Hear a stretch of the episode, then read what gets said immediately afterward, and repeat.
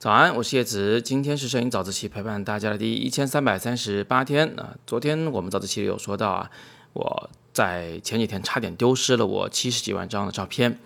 呃，好在后来救回来了，是吧？今天我还看到这个数据也都还在，我还在这个拷贝备份的过程中。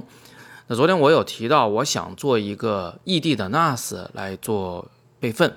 然后呢，像 Harper 同学啊，还有郑同学啊，就等等等等啊，很多同学都给我提到了一个概念，叫做冷备份。我一想，这可能真的是最适合我的一种备份的方案。什么意思呢？意思就是说，呃，虽然我每次拍完照片，所有照片都会存在一个呃磁盘阵列里头，然后来呃进行编辑、进行浏览，但是啊，这个磁盘阵列绝对不作为我唯一的照片存储的这个设备。我还应该呢，再去准备一个或多个啊容量稍微大一点的硬盘，然后定期的批量的把照片儿啊从这个磁盘阵列里拷贝到那个硬盘里边。比如说一个月拷贝一次，每次拷贝结束以后呢，就把那个专门用作备份的硬盘啊给关掉，并且断电，使这个硬盘的大部分时间都是处在一个休眠的状态。因为硬盘呢是有寿命的，只要它在转着，只要它通着电啊，它都有一定的这个风险。如果你是关机状态下的硬盘，只要别把它晾太久了，什么好几年不通一下电之类的啊，一般呢它都呃这个损坏的几率会大大降低，而且这样做的成本真的很低，就是几块硬盘的钱啊，它不涉及 NAS，不涉及阵列盒的这个钱。这么做唯一的麻烦呢，就是你要记得每隔一段时间去拷贝一次、备份一次。另外就是备份起来也不是特别的方便嘛，它不是随时的计时的，嗯，是你手动的去进行拷贝的。但是考虑上这样做的安全性很高，而且它的这个成本也很低啊，我觉得我真的是适合我。谢谢大家的回复啊，我也把这个方案呢在早自习里分享给大家。如果你用得到的话啊，这可能会比我昨天说的那个 NAS 远程备份要更好。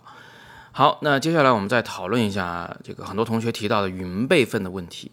我也看了一下，我觉得云备份呢也不太适合我啊，有三个方面的原因。第一个原因就是云备份的这个空间很小，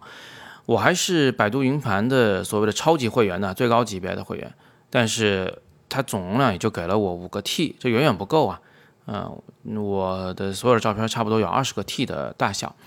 那第二呢，是云备份很贵啊。比如说，有一个同学提到这个天翼云，也就是电信推出的这个嗯云服务啊。那我不知道我是不是找错了呀？我看了一下这个天翼云的云硬盘的价格，两千个 G，我如果订购一年的话，它算出来的费用是六千一百二十块钱。我不知道我找的是不是跟你同一个东西啊？但之前我也找过 Google 的那个云硬盘，也是超级贵，根本不可承受啊！一年的价格都非常贵，何况你还年年都要租。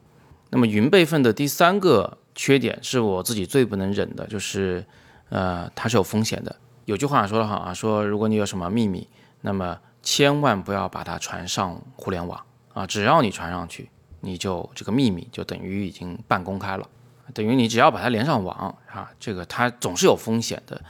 呃，互联网这些东西啊，它是总是由一些什么硬件啊，啊一些权限构成的。虽然现在的这个网络安全比以前还是好多了，但是漏洞还是不少，还是有很多方法可以搞到你这个数据。有很多人呢，到现在为止在网上也没有过什么损失，那可能真的是因为你没有什么价值，别人懒得去搞你。只能说你到目前为止比较运气好，但是这很难说未来的事情。特别是我有很多学生啊，你们设的那个密码。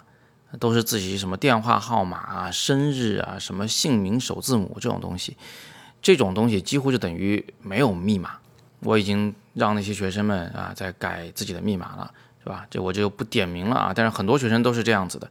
这种密码是非常容易被破解的。人家只要把所有的啊你可能使用的这种密码的可能性用程序全部都试一遍啊，就很容易这个进入到你的。所谓的云盘或者是邮箱或者其他的地方里面，我在读高中的时候就用这种方法啊进过我同学的这个 QQ，当然后来我告诉他了啊，让他把密码改得更复杂一点。这让我想起来前两天我还收到一封这个所谓的敲诈邮件啊，其实是批量发送的这个邮件。邮件一开头呢就列举了我的用户名和密码，然后说他已经进到我电脑里面啊，看了我所有的资料，也知道我很多秘密，让我给他交个几千美金的赎金啊。看到这样的邮件，我就只能呵呵啊，因为第一呢，我没有那么多秘密给你看啊；第二呢，是我其实很注意网络安全，我所有网站的密码都是不一样的，而他拿到的那个密码呢，是一个很久很久都没用的一个嗯偏门的一个账号啊，我确定那个里面没啥东西。